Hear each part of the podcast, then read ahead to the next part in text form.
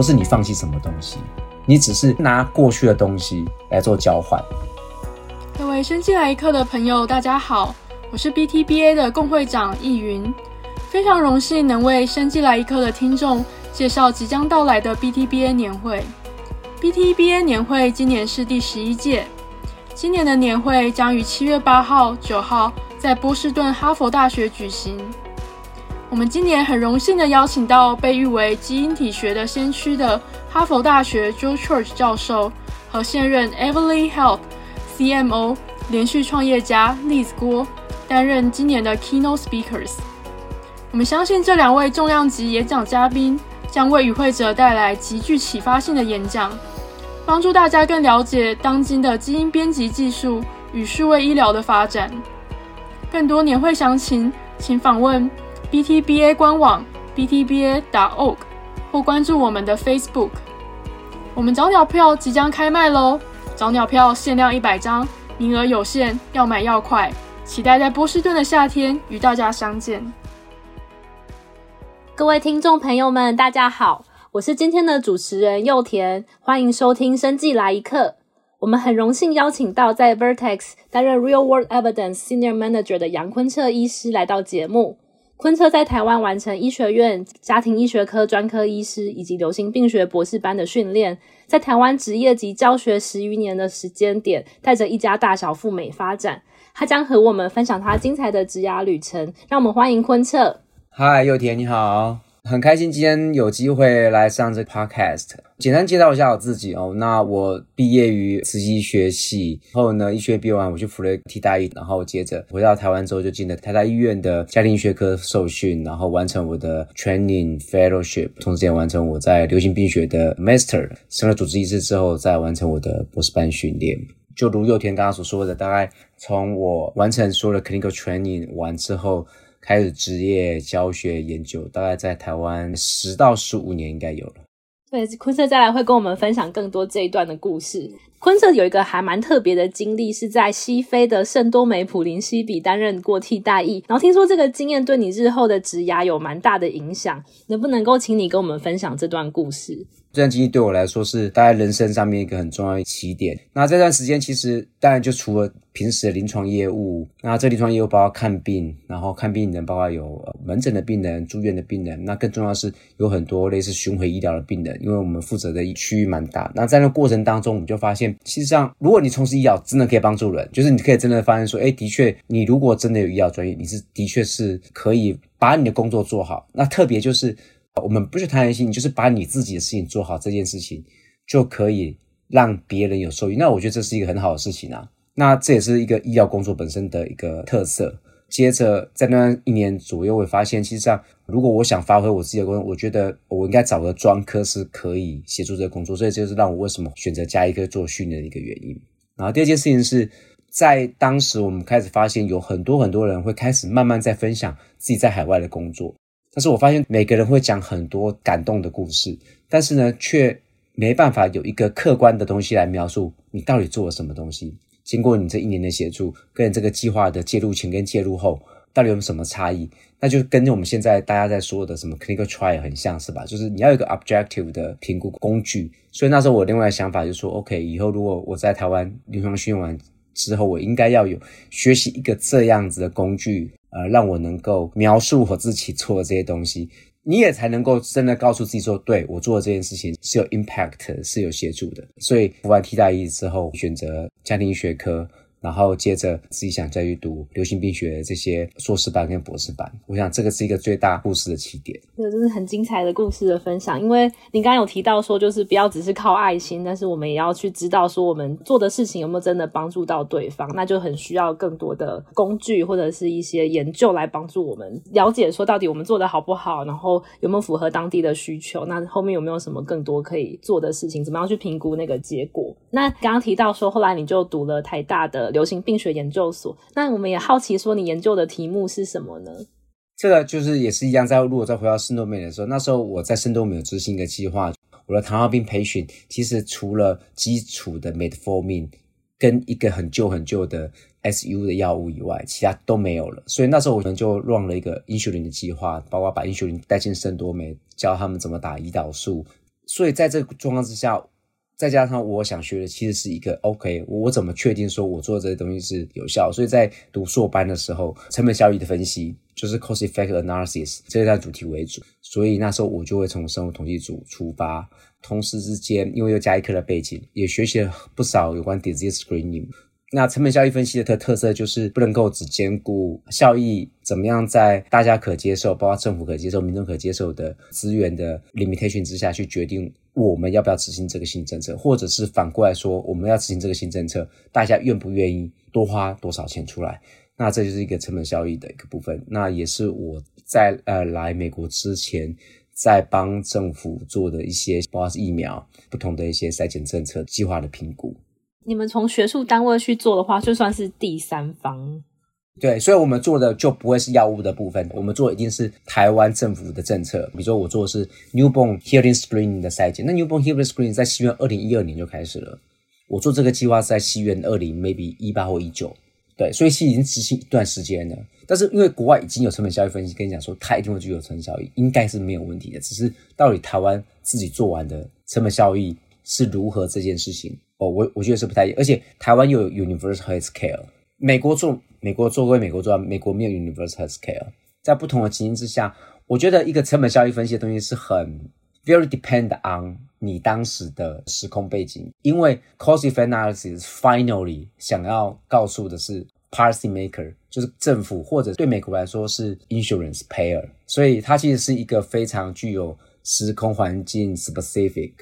但因为就是时空背景会转换，所以其实这个成本效益分析是不是也每隔一段时间需要再重新评估一下？特别是有新政策出来了，新的治疗要出来的时候，就会有需要。举这些例子都让我们可以更了解，就是成本效益分析是在做什么东西。那我们想要移到下一个问题，就是就坤策你在零六年到二零年，就是都是在台大医院的北护分院担任加医科主治医生。然后，但是那之后，你就是选择要来美国发展。我们会蛮好奇，说为什么会在各方面都已经很有成就了的时候，决定要再转换到下一个跑道？假设又回到圣多美，然后我们拥有了一些在国外工作的资历，international health，或是我们称现在比较多叫做 global health。实际上，我对这个领域在学生时代就一直很有兴趣，那也是为什么会 drive 我自己去参加卫教替代的原因。那。当升主治医师的时候，前面几年我是先到台大医院的新竹分院担任主治医师，在那段时间内，我有机会接触到拉达克的计划，然后有机会跟他们的人做联络，然后接着我又把开始医学系的学生，接着是台大医学院的学生，再是台湾大学的学生，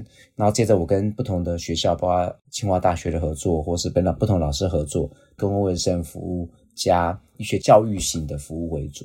在那过程当中，其实上如果检视一下这样子的一个生命轨迹的话，你就会发现，我可能可以在赤道附近的一个岛屿生活，我也可以回到台湾生活，我可能也可以在喜马拉雅山三千五百公里以上的中印边境的地方工作。我知道我追求的是什么东西，这个中心思想如果你很清楚的时候，那我觉得，因为在这东西，当不论你第一年开始做拉达克的计划，当你第一年到邓多美。然后一年内你要执行不同的计划，或者是你回到台湾，你可能在研究自己的研究部分，你也必须跟不同的领域人工作的时候，其实对我来说啦，从就是甚至对我的家庭来说，我们我跟我的跟我太太，我们都很能够适应，今天我们可以从零做起。跳出舒适圈，再重新开始这件事情，其实上不是很容易。但是我觉得我们比较愿意，更愿意踏出这一步。如果我们很清楚我们想要追求的是什么东西的时候，所以我想这个是最核心的一个部分。那当然就会有其他就是助力跟推力的部分嘛。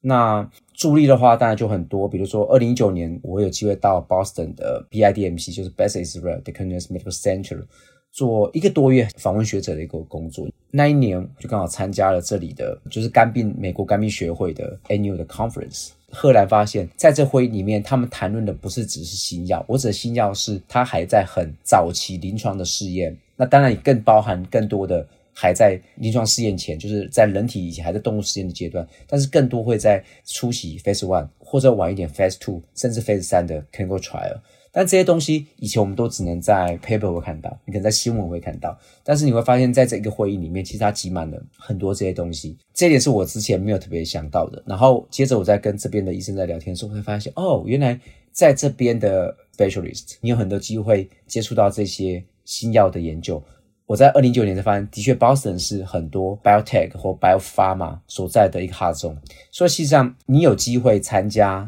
药物研发过程，机会是很大的，不是单纯在 academia，而是你有机会参与这整条药物研发的这个过程，这个是我之前没有想象过的。然后我有一个老病人刚好提出来，我的条件适合在美国申请技术移民，所以我就查一下，诶，我要送出美国的移民申请这件事情，其实并没有想象中的困难，因为我只要 paper。我有研究计划，我有许多正在 ongoing 或者是一些 publish paper，那好像就已经符合资格条件了。那所以这是我在开始评估自己有没有可能来这边发展的一个条件，也告诉我说，哎，其实如果你来这边，一样是可以做很 scientific 的事情。那这件事情其实还是很令人兴奋的。当然，在推力的部分，就是在台湾的发展上面会的确比较受限。这个受限包含你在这边学完很多 advanced 的东西，你要回台湾的时候，第一个台湾有没有，这是个问题；第二，它能够给你资源的 scale 也都不同。所以我们在台湾想要发展一样题目的一个困难。所以这些困难，当我已经在主治医师，就是回到二零一九年的时候，那已经是我主治医师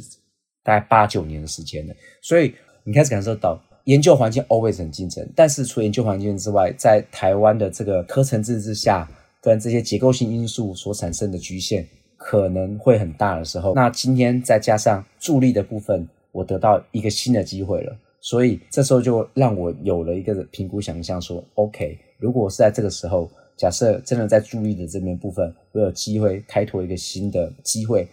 当然，这新的工作机会更还包含一个部分是，之前我因为我也没有来过美国读过书，我也没有美国工作过。但我觉得说，那如果我能来从事一份之前我没有做过的工作，还有这样自己的孩子们，所以我想说，这个都会成为我很重要想要转换跑道的原因。经过多方面的，就是包括你自己本身的职压，然后你们家人的发展，然后还有你过去所累积的经验，整个综合的考量之下，让你决定试试看这条来美国的道路。但中间你们应该也会考虑一下，比如说像是机会成本啊这些问题，因为毕竟你有在台湾的薪水，然后还有累积起来的人脉啊、知识技能，但是来美国可能这些东西就是必须要某种程度上的打掉重来。你是怎么在这么众多的因素里面做决策？我觉得就是。机会成本是有的嘛，就像这有很大，比如我们做成本效益分析，你去做一件新的决定，怎么可能不付出成本？如果你不喜欢现在的环境，那你不 make change，就代表说你愿意接受这个环境。当你付出这些机会成本，就没有放弃这两个字，没有你放弃什么，那是你付出什么。我知道说来到这边的时候，比如说来这边，你必须花时间成本很多，因为包括学习成本或者学习成本说，OK，我我可能要换工作，然后准备要申请你的科技部计划，我马上跟我的合作 PI。那我们可我可能真的要 make move 了。那我想这个这个 transparency 也是很重要的，因为我当然不希望说今天我本来计划送出去，我拿到钱，然后我人走了，那这样子其实会影响到别人的。在这过程当中，我们也跟全家，因为全家是要移动嘛，所以除了是你的太太要同意之外，其实我也跟我们两个小朋友，小的其实比较小，那时候才三年级嘛，三四年级是他都说都可以没差。老大是六年级，就我问他说，OK，你想不想就是以后如果我们可以去美国的话，那。呃，如果你可以的话，我们要把你转去全英文的环境私校。所以，当全家都愿意做这件事情的时候，你就会觉得说，最简单就是全家在一起嘛。那不论未来是什么，我我指未来是什么，不论未来，你可能就像我们常常说的，你的成本是你到新的落地，你的过去没办法马上被 recognized 的，所以你可能会 downgrade。那 downgrade 的所所谓 downgrade 很简单，包括你的职位会帮的你的你的收入可能会 downgrade，呃，还有你刚刚谈过的你的这些 social 的 network。也会立即的产生大的改变，但是你回头想想，实际上是你是全家，你是全家人在一起 move，所以人的一个生命过程当中，你去 define，你回头看看的时候，实际上不是只有外界啊，人生的价值里面除了工作部分，还有家人的部分，所以实际上它就是我常跟很多人在分享说，这是一个 portfolio。我举例来说，每家药厂不可能每个药物都赚钱，但是整家公司要赚钱是吧？有点像这样的道理。你现在 portfolio 是什么？你在什么阶段？每个人你应该很清楚自己现在的阶段。所以你知道说你现在在拿什么东西培养你的什么能力，所以你一定有一些东西是倒退的。就像我说好，比如说我来这边，我的薪水是倒退的，但是我发现小孩子的成长是是进步很快的。那可能我太太，诶，他也发现，诶，这个他的未来是更宽广的。对我来说，这都是进步的部分。你不会去只看到，呃，你现在薪水比较倒退，你现在别人看不到你是谁或怎么。那因为那只就是一个 process。我们可以抱怨我们过去一百分被别人打了六十分。但是怎么才再从六十分回到一百分？这反而是一个机会的部分。那这样的机会是在过去不会有的。那当然，当时小孩子带出来的时候，我们本来就有想过说，在这边的价值是什么？比如说，我们两个都是女孩子嘛，在美国对女孩子的机会 always 还是比在台湾来的好。你可以看一下你发码的同事们，有有多少的中高阶主管都是女孩子？但是你看，你回头看看台湾，几乎没有是中高阶主管是女孩子，很少很少的。我觉得这是一个很重要的一个价值观的部分。但移民这件事情，没有一个环境百分之百是好的。就像全世界的医生都在抱怨自己所处的医疗体系的制度，因为没有一个医生对于自己所处在的医疗制度是满意的。但是。你确定好你自己想要的东西，我觉得这个追寻就没有问题了。那最后的机会成本，当然就是你要先把最好的选择跟最差的选择，你心里都有打算的话，那我觉得 it's fine。或者最差就是失败了，没关系啊，失败就是可以回台湾再开始嘛，因为那是我们的根本。所以我觉得这样想的时候，你就觉得说 make the movement make sense。你只要愿意踏出那一步，接着挑战随一定会随之而来，而且都不会是很轻松，但是都是你愿意，而且你也可以看得到。你可以 foresee 说未来是什么？那我觉得这个是当时我在考虑这个发展机会，然后所谓机会成本，所以我才会说，我刚刚谈说，其实当你在移动的时候，当你在做这 movement 的时候，其实不是你放弃什么东西，你只是拿过去的东西来做交换。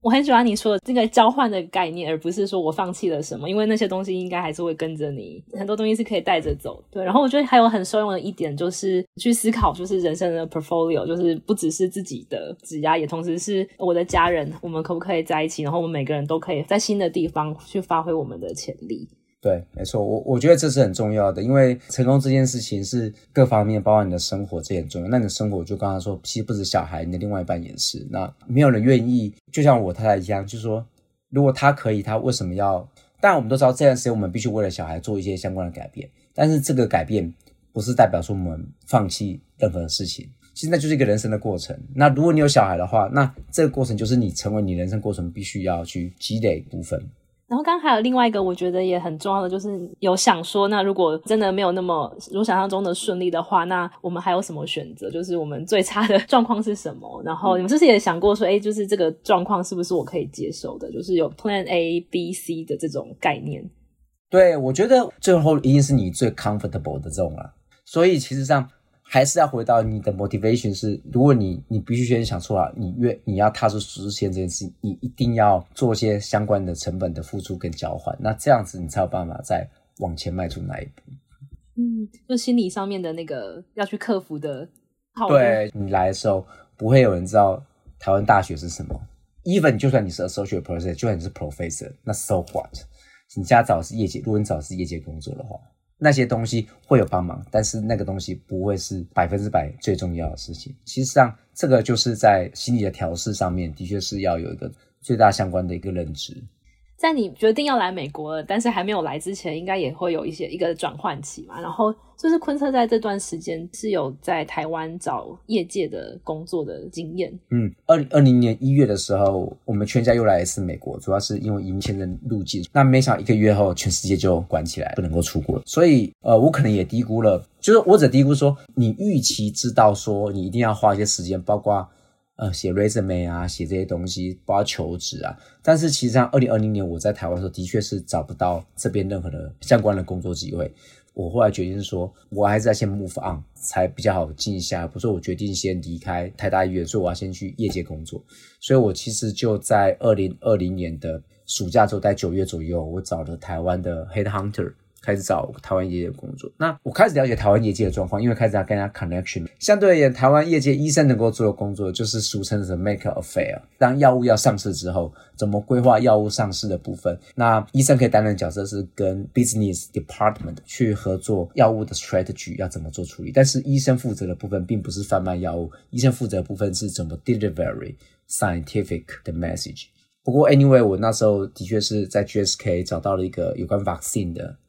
那这个工作经验有帮助你之后就是找美国的业界工作？嗯，我觉得大致上没有，但是会让我对于 medical affair 做什么，pharma 里面这个 medical affair 它实际上是怎么运行一个机会。但是毕竟就三个月，所以其实对我来美国的机会并不是很大，反倒是你要跟他解释说为什么会有这段很奇怪的三个月。不过后来你还是顺利的，就是来到了美国 BIDMC。那我想请坤策就是稍微分享一下这段经历，然后还有就是你当他们部门的生统师，你的工作内容大概是什么？哦，对，因为那时候就是我，因为我二零一九年有来过 BIDMC，然后回去之后还是跟这边的医生有几个合作计划，那一两个人都知道我想要来，所以到了二零年年我去了 GSK 没多久之后，他们就有写信给我，问我他们现在要白色 t 恤问我有没有兴趣。那时候我已经历经过二零二零年刚开始年初一月一号开始工作找不太到嘛，然后后来先移去了 GSK，所以我大概知道说有人愿意问你这件事情，应该是个很重要的呃成功的 factor。的确是我顺利的就拿到那份的工作。医院做的这种 biostatistician 其实了不起就是 sample size，不会有太复杂的研究设计。当然，很更重要的是资料分析的工作。资料分析对一个 epidemiologist 而言，或是对一个年轻的 PI。你大部分事情都是 hand on 自己在做，所以自己写分析的 coding 嘛，那这个我们我们做得来。资料库嘛，也不会是几千万笔，它了不起，在医院的资料库，很多的一些临床或者是临床试验的这种小型的研究，它可能了不起就是几千人或者几万人，对，它不会像是一个 commercial 的 database，more than 什么 hundreds million，no，没有那么多。所以我大概知道过程，然后我也觉得我定住了，所以我就答应了那个面试，然后拿到那份工作。Biostatistician 是一个很清楚的工作，它的角色就是 supportive to 这些 clinical 的 research。但是好处是因为你人已经在 Boston 了，所以我觉得这件事情还是一个在 local 找工作很重要的一个 factor。那在面试 Biostatistician 这个工作的同时，我那时候其实有看到 Vertex Physician Investigator，就是专门招募没有业界工作经验的医师们，最好是 MD PhD。所以呢。我想说，嗯，好像我好像可以申请，所以那时候我去申请的。但是一开始我其实是没有申请上，但是我有走到比较后面的面试流程，我也得到讯息，里面有谁对我印象比较深刻。那我印象中那是二零二一年三月，我在二零二一年的五月二十三号、二十四号到美国，所以我到二零二一年的七月，快七月的时候，我已经 settle down 差不多的时候，那我想说，距离我上次在 Vertex 面试是三到四个月前的事情，应该大家还记忆犹新，所以我就写信给我面试过的那几个对我印象不错的人面试的 interviewer，我跟他说我是谁，你们应该还记得我，我现在人在 Boston。那其中就有一个人很快就回我，就说 OK 没问题，他愿意帮我 connection 机会。然后在很快的这种转换，就是我说你要先离，当你在二零，比如二零二一年一月离开台大医院到了台湾 GSK，二零二一年的二月到五月我在 GSK。二零二一年的五月，我到了 BIDMC。二零二一年的九月，我又离开 BIDMC，到了 Vertex。所以，其实这整个过程当中，就是我一直很 keep 我的 transparency。就是他会说你为什么来业界？我其实我有跟他说，我很想来美国，但我找不到工作。但是我还是会尽我的力量去做好 GSK Medical Fair 这份工作。到了百时基因 Best is Rare 这份工作，那他们也清楚。我不会在这个地方久待，所以我来之后，他们就跟我说，如果我需要 move 的时候，记得提早跟他们说。他们希望他可以很快 refill 我的缺。嗯，对，这其实跟我们想，可能一开始想的会不太一样，就觉得这个 transparency 很重要，然后其实对方也可以是可以理解你的状况的。嗯，这样子可以让自己的过程上面有也有不错的，因为当 transparency 有的时候。有缺点啊，因为大家都知道你会走，所以你得到 promotion 的机会就比较少。不过我觉得这个是一个，至少当时的我决定的是，在每个短暂的转换工作之前，都让对方清楚说我可能想要走的一个方向跟 goal 是什么这样子。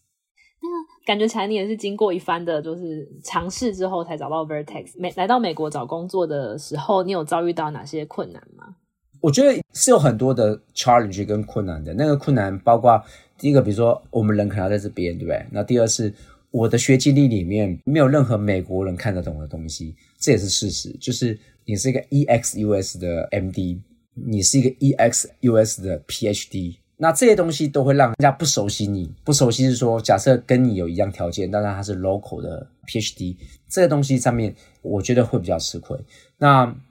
所以这个东西在找工作的时候，我觉得会有产生比较大的这个 impact。这个 impact 就是说。你要有些机会，但是我后来的心得是什么叫机会？机会就是说，你得不论是尝试的时候才有机会。那这个机会意思是说，你找不到工作，有时候不是因为你的能力不好，是因为 always 有比你更 fit 那个职位的人。所以这就是我在，比如在重写这英文履历啊，然后你在台湾做的这件事情，你怎么去描述？我觉得描述是说，你怎么去描述这些你做过的事情，能够 transferable to 他要的那个东西。我觉得这个是我们自己有办法了解，因为这个包含你要去了解他那个工作内容，他想要的是什么，你才有办法做这 transferable。不然的话，你可能会觉得，哎，这个东西你做得来，但是因为他听不懂你的经历在做什么，所以他会他的判断会变成说，你可能没有这个经验。所以这就是对一个应该是说，如果我没有先前经验的啦，或者说像我这种，就是你没来这边读过书，你没有来这边工作过，但是你却想直接从空而降，直接降在美国找工作的一个 challenge。对，其实这个也很跟我们国际学生然后来美国，然后要找我们的第一份工作的感觉应该也蛮像，要怎么学习呃写自己的履历。那那时候你有探索过其他的可能性吗？比如说你有你同时，因为你之前有研究的经验，有临床的经验，那你是怎么样决定？就是哎，那我就是要进到业界去。嗯，其实我觉得这个决定，其实在二零一九年，我那时候回到台湾，我就已经觉得差不多确定。因为二零一九年来的时候，我印象中深刻是，我真的就那一个多月，我就只待在 BI 电系，呃，我没有跟在 Boston 任何的台湾的有什么特别的接触，原因是我来时间也很短。那第二是。我来之后，我看到说，OK，有业界工作、研究的机会吗？我觉得对我来说是几乎是没有的，因为研究的机会是我本身学的 PhD 是 Epidemiology。那大家当然都知道，包括这里的公卫，其实这里的公卫学院的研究也做得很好。无论是我不认识任何一个在哈佛公卫学院的任何的一个 professor，所以其实我没有任何的呃 connection，所以我我不认为我有办法从 AB。那第二部分我也做很多 clinical research。但是，当我如果来到这边时候，我不是一个临床医生的时候，我也不见得有这个 niche。那当然，我跟我几个，包括现在也也还在那边做住院医师的一些学生们 contact 过，他们寻的都是包括找 USMLE 的考试啊，然后经过 matching 啊这些条件。matching 这件事情是一个，也是一个，你你你不太清楚自己的弱点可能会在哪里，对。但是对我来说，settle down as soon as possible 这件事情是很重要的。所以，其实我在二零一九年回去的时候，我大概就是发现说，OK。要走临床的话，重新再做一次 training，这样的时间你不知道自己会在哪里，那家庭就没办法 settle down，所以我并不 prefer 那条路。那 clinical research 跟学术的 epidemiology 其实我都没有好的 connection，所以其实我就没办法从这两个做。那我觉得进业界这件事情已经是我想到如果来落地之后最有可能最大的成功机会。所以在二零二零年一刚开始，其实我就是锁定这个领域在做，但是我同时间。也有人介绍我，包括认识 NIH 的一些台湾人。那我觉得他们大家都很热心，就是他们会看看有没有可能你可以做的。有时候你很可能还是需要一个转换嘛。所以对我来说，如果今天有 research 单纯的 research 的工作可以做，其实我也不排斥。因为这种是我要先能够找到缺来美国这件事情比较重要。实际上我是有尝试过单纯的 research 的这些，甚至。我也问过有些人在找 postdoc 嘛，其实我有问，我有问过，那但是发现就是第一份工作没有想象中那么的容易找，我基本上是锁定在 industry 工作的这样一个想法，比较像是删去各种比较不可能的哦，对，像 epidemiologist，你也可以想到美国的 FDA 或 CDC，但是他们转来给我工作的时候，至少在美国 FDA 跟美国 CDC 的 posting 上面，他都必须要是 citizenship，有一些 fellow 的 ship 是不用的。但是那个都是一连串的面试过程，也不是说你去 apply 就看看之后，我觉得呃，在业界工作对我来说还是一个比较大的案子，所以我觉得是那时候才比较锁定在业界工作。了解，蛮想要问问看坤彻，你最后是怎么样找到 Vertex？但其实我觉得就是 connection 也算重要了。不过事实上，我觉得 connection 这件事情重要归重要，但是实际上你要自己。努力这件事情还是很大的 component，因为我觉得，我相信在这里台湾人都这么多，那再加上美国的面试流程的关系，任何人帮你做 referral 都没有人可以告诉你说 finally 结果是是什么。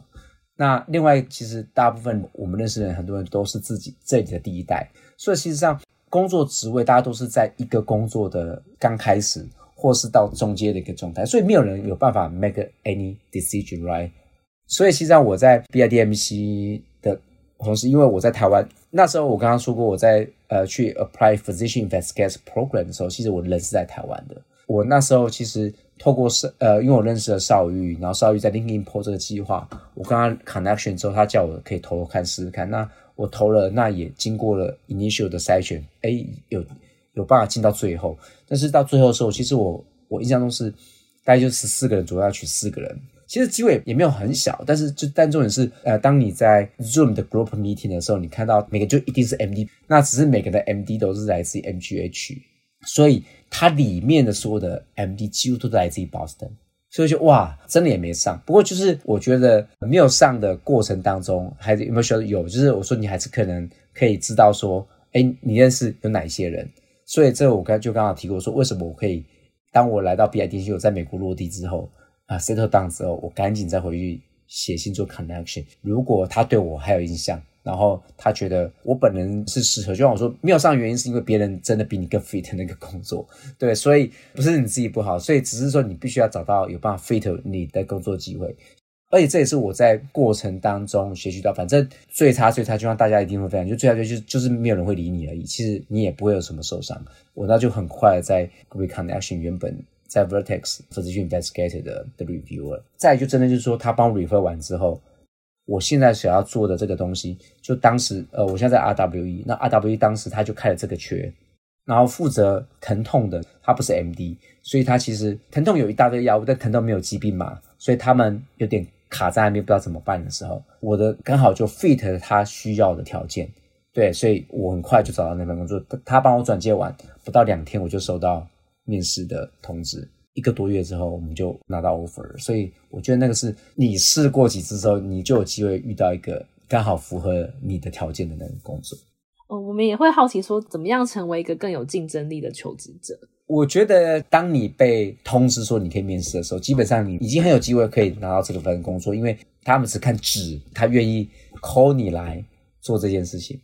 我觉得最重要的这些东西是说，假设你有很多的这个背景，我觉得其实是。在面试的过程当中，我觉得你要先确定好，因为你有可能很多不同的经验，但是我觉得不是每个经验都会被 appreciate。我我的意思是说，当我需要某一个特别的资历的人，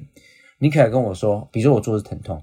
嗯，那以前我也做肥胖啊，糖尿病我也很懂啊。如果你跟他讲这些很多这些东西，对他而言有听到，但是他不见得有办法有任何的相关的印象。所以背景很多这件事情，diversity 很大这件事是好处，但是 finally 你还是有办法聚焦到你要找那份工作这件事情有帮忙。第二是，我觉得如果是像我们是已经有 base training 的人，在 real world evidence 你很快可以 pick up 这些不同疾病领域，你也比较能够理解，那，跟你合作的这些在你部门的人，他们是单纯的 MD，因为。在美国的 MD 不见得每个人都受过 research 的 training，他们是很好的医生，他们设计相关的临床实验，但是 is not equal to research question。所以我们的强项就是你有办法把临床他们的需要变成一个 research topic，或者是说你去跟单纯的一个，如果他是 MD，他就是一个大学刚毕业，我们绝对会比他来的有竞争性，因为他如果从 PhD 毕业来，他一定熟悉他 PhD 做的。但是不代表他有办法 catch up 新的疾病领域。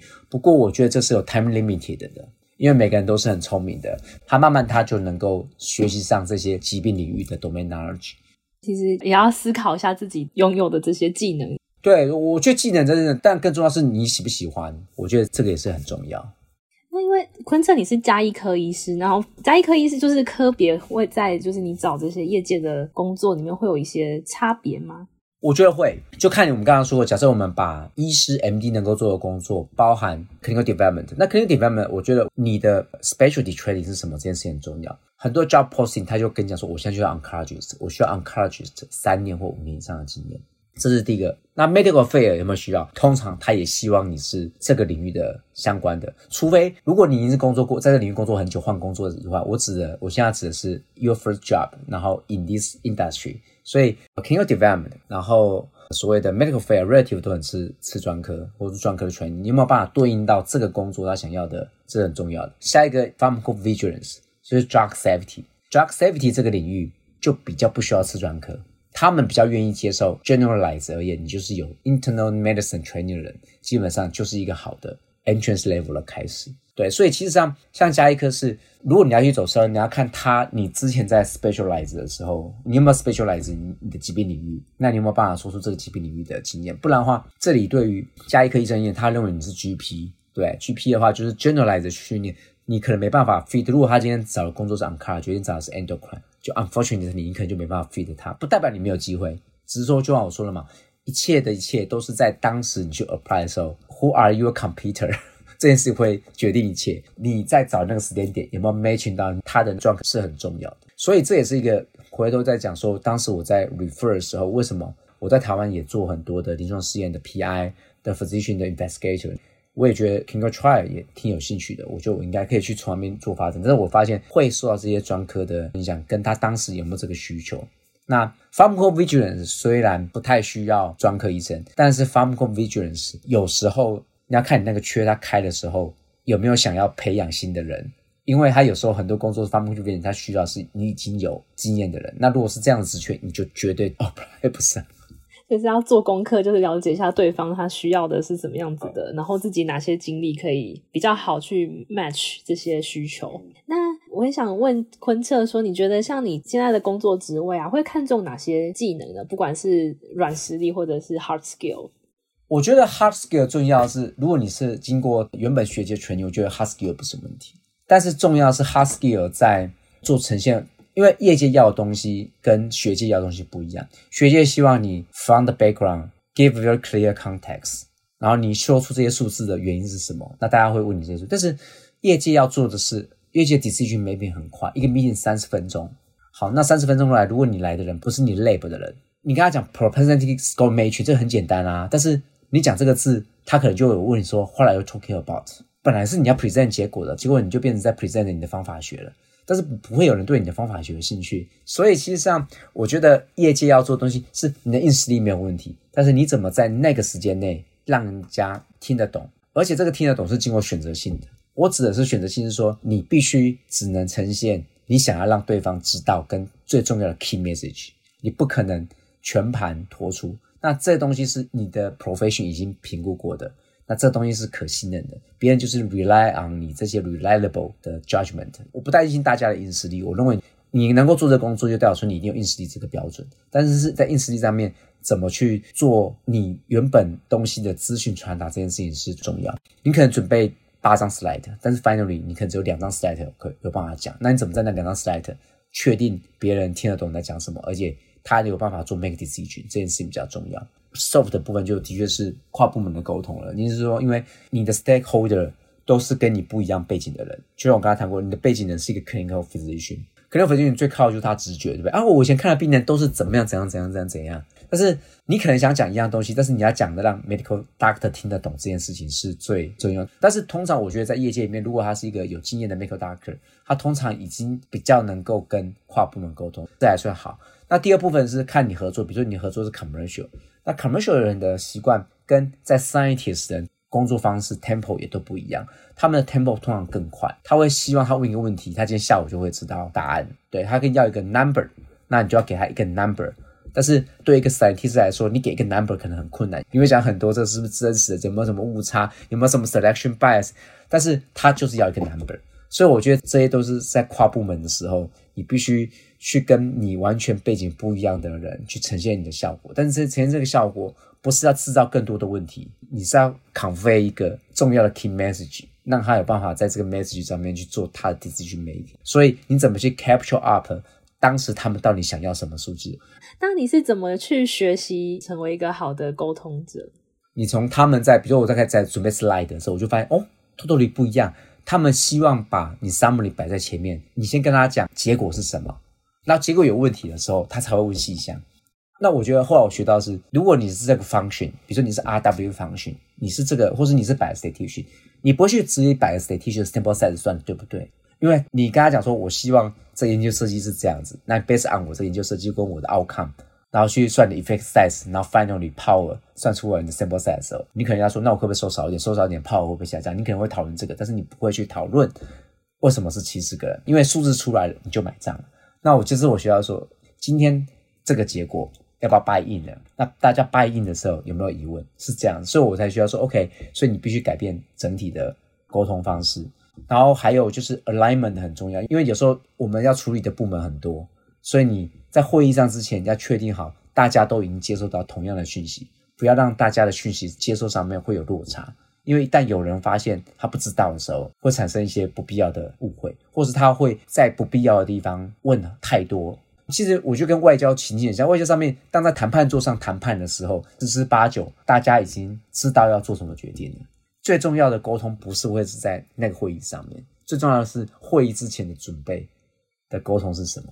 是真的很受用。昆彻，你可以跟我们分享一下你现在在 RWE 部门你的工作内容是什么吗？现在在 Real World Evidence at Vertex 的时候，Real World Evidence 这几年最 hot 的部分跟 regulatory 有关的。这几年，包括 FDA 今年三月份也才刚公布如何使用 Real World Evidence 去 assist new drug application，所以这是一个最 hot 的部分。这些涉及的包含最近这几年很新的这些什么 external control arm，这是一个 RW 要做的事情，支援 regulatory 跟支援 clinical trial 的设计。那第二部分就是跟 clinical trial 设计有关的。当 clinical physician 用他的专业知识去 judge 我怎么收我的病人的 inclusion exclusion criteria 的时候，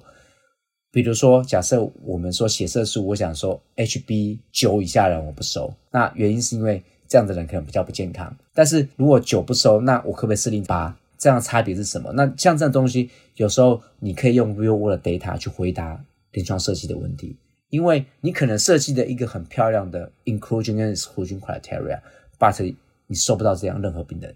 而且你是收了才知道，因为根本这样的病人在这个疾病领域下是很少的，所以有时候需要 real world data 来做这些 clinical exclusion 或 exclusion criteria 设定，这是第一个。第二是在做药物 clinical trial 设计的时候，你可能会跟现在的 standard of care 做相比，那你的 standard of care 病人做相比的时候，你的病人从发病到接受目前的 stand up care 经历过什么样的东西？中间这段的 natural history 会影响到你的 inclusion exclusion criteria 怎么设计？那这一段时间，他从发病，然后经过不同的事件到接受现在 stand up care 这件事情说，说是课本上没有的。你现在谈的是全美国要收案，如果你谈的是全美国要收案，所以你必须要有大的资料库去佐证你的。临床经验是正确的，这也需要 real world evidence，所以这是一个 RW 最常做的事情。除此之外，其他的 RW 如果有机会，其他不同 RW 的人进来的时候，其他 RW 更做的会跟所谓的 HEOR 就 Health Economic Outcome Research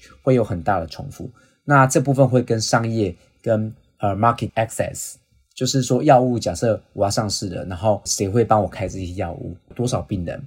或是我要 drive 这个药物的 revenue 的时候，我要去找什么科的医生做相关的介入？那这些东西也都是 H U R，甚至 outcome outcome research 就更大了，是吧？Mortality 也算 outcome research，patient 用药 efficacy 也算 outcome research。所以其实在这个领域，这个部分也是我刚刚说过，也是算大范围的 RW 的经验。不过这个部分就是像跟 H U R 也有很大的一个一一个相关性，那就 depends 你的公司是什么，但是。大体而言，这些都落在 RWE 的工作范围内。所以，其实我们如果要找相关的工作的时候，其实也是要分清楚每个公司他们的部门到底是真的在做。对，你得问问看他 RWE 的工作内容主要是什么。也想问昆策说，那你自己本身的目标规划？短时间内其实就是当然让小朋友上了轨道了，然后我的太太她也找到她可以在这边，如果她在发展她原本的专业时候的这个 pathway。在远一点的短期的部分，当然就是说，当我已经了解了 real world evidence 在做什么，的确是跟 clinical trial 很有相关性，而且甚至运用的好，其实是可以大量协助 clinical trial 的设计，甚至 regulatory 的药物申请有帮忙。因为我觉得我现在做的工作 depends on 我现在 epidemiology training 很多，但是我更想要再发挥一下我在 clinical knowledge 的 background，再回到 clinical development 的一个工作。我觉得这是我下一个阶段想要做的。那中长期而言，我还是希望有一天我还是可以回到大的科那个地方。我相信绝对是一个完全不同的一个模式，因为之前我们发展的模式是结合了学校的资源、医学院的资源，然后跟不同领域的人合作。那在这边的话，资源的方式结合一定会不同。你相信你一定会发展出更多很不一样的东西。呃，如果说有志想要走业界 real evidence 的，不管是医师或是非医师，那昆策有没有什么给他们的建议呢？我觉得 real world evidence 学 epidemiology 的每个人都有办法去做这件事情。就像我们说，你先了解他最需要是什么。比如说，假设你的 skill set 很强，或者 skill set 很强是说，比如说你现在学了很多什么 propensity score 到什么 inverse probability weighting，然后呢 inverse external control 这些技术点，你每个都会做。我怎么说，就是 hand on，你有你有办法完全你自己写 coding，那代表说你这个概念上一定很强。其实你可以从 Real world evidence 的 consulting firm 开始做起。Real world evidence，当你在中大型的 pharma 做的时候，其实对一个很年轻的 epidemiology 而言，不见得是最好的开始。因为你做就是一个某个疾病领域啊，你就是被 fix，就是你今天进来，OK，我我现在是 oncology 产品，那你就做 oncology 咯，对。然后大 pharma 人又多，你就是分到某一个部分。但是如果你今天是 real world evidence 的话，如果你真的愿意像每个很多，我想很多这边的学弟妹，或是甚至你们，你们都是刚从学校毕业出来，你们想要进 RWE，那你可以去有很多的 consulting firm，他们是跟中大型的 pharma 在做合作的，有很好的好处，因为你去做的时候，第一个步调很快，因为你要去争案子，对不对？你要去跟他谈案子，那你是不是就有办法 exposure 在不同的疾病领域，你就有学习到不同机会的机会？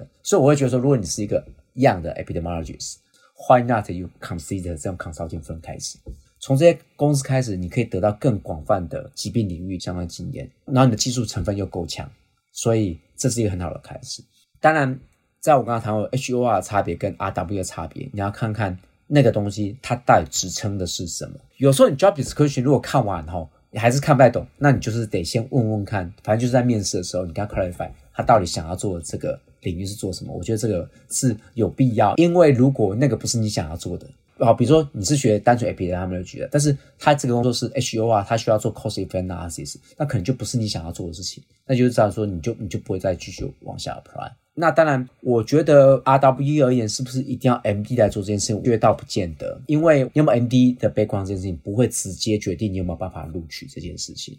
那至于说这件事情有没有帮忙，我觉得就要 depends on 他要 apply 的那个缺的时候状况。像我当时状况是。因为他整个团队里面他就没有人懂这些东西，所以我临床知识我觉得对当时我 apply 这份工作是有帮忙的，但是只现在当时刚好整个团队面没有人懂疼痛，所以我的临床知识对我 apply 当时的工作的经验，但是 general speaking，RW 工作不一定要跟临床经验有关。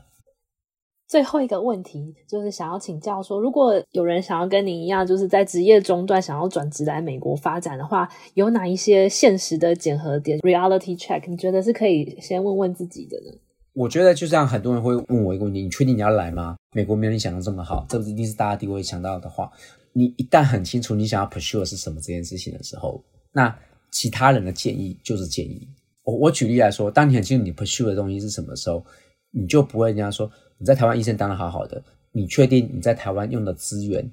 让你的小孩子去上国际学校，你能够使用的 manage 的资源 resources 会比你在来美国落点中就是中年你来中职转职发展后来的少吗？特别是你来转职发展后，你的薪水下降，你的什么都会下降，那你你确定能够给孩子更多吗？所以我的意思说，这个问题是。Process 的问题，但是你很清楚你自己想要做的是什么时候，我觉得这不会是一个 issue。就是比如说，像我来说，那我认可是某些我想要 pursue 的价值观，我现在确定孩孩子们可能会接受什么，所以这是我确定我要来的一个部分。那这些东西就是一个重要的参考点，但不会影响我的一个抉择。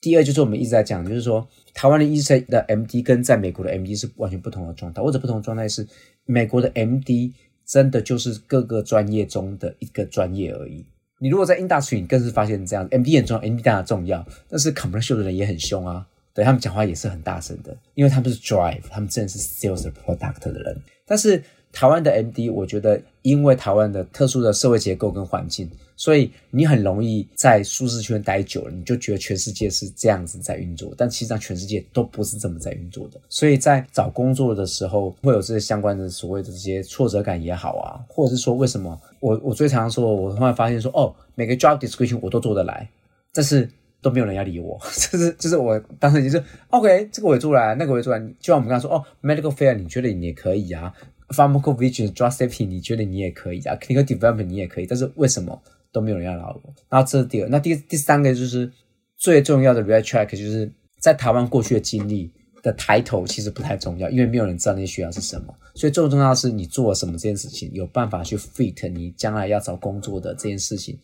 我只是说，比如说你是当了一个什么中心的执行长也好，就是当什么，我觉得这些都不太重要，重点是你在职场做的那个东西跟你以后要做的有没有办法做 link，我觉得是最重要的。然后 finally，我觉得就是对中年人来移动的时候是，是我认为大部分中年人来移动。如果你已经有家庭，那就是一个全家的移动。那全家的移动呢，这件事情，每个个人职业发展都还是必须配合呃 family 的当时的不同的 phase 跟阶段。所以我觉得这些都是随着时间在在变动，也是人生处理的一个过程而已。所以其实我不认为有人认为的高跟低啦，它就是一个变动的过程。那所以其实上，当在不同的时空环境，你再回想在台湾的时候，其实因为在不同的的。地点你不能够直接，我不，我觉得不是直接做 compare，也不是直接做牺牲嘛。就是我刚说，你只是做个不同的转换而已。所以在这样的想法之下，其实你只要确定好你来的这个过程当中，家里的每一个人都有得到他最想要的事情，那我觉得这样就是一个最最最最成功的一个决定。非常谢谢你，我觉得真的非常精彩。呃，今天非常感谢昆彻带来精彩的分享，我们聊了很多，像是怎么样做人生的各个很重要的决策，然后怎么样去思考自己想要的人生，然后还有就是把不同面向的人生的一些因素就是合在一起思考，然后非常感谢他，然后我们也非常期待昆彻之后中长期的发展，谢谢大家。那大家可以在 Apple Podcast、Google Podcast、Spotify 声浪任何你可以听到 Podcast 平台上找到《生计来一课》，欢迎大家收听、订阅、分享我们的节目给你身边所我的亲朋好友，那也请大家在 Apple Podcast 跟 Spotify 给我们五星的评价，也可以在上面留言跟我们说你们的想法或是想要听的主题。我们今天的节目就到这边，谢谢大家的收听，我们下次见喽，拜拜。生技来一课 Moments in Biotech 第三季由 BTBA Boston Taiwanese Biotechnology Association 制作。我们感谢国科会和驻波士顿台北经济文化办事处科技组的赞助。本季节目主持人有许又田、刘俊、伊望孟宪维、纪威佑、Rick、Margaret 魏佳音，还有我陈乃群。后制团队包含 Zoe、刘继秀、洪慧芳、涂新芳、林茂然、罗维忠、陈君伟、林婉容、吴云云、潘云怡。宣传是陈范恩。如果你喜欢我们的节目，欢迎到你所使用的 Podcast 平台留言，并给我们五颗星的评价。也可以到我们的脸书留言。有余力的话，也可以考虑小额赞助我们节目。谢谢大家的支持，我们下一集再见，拜拜。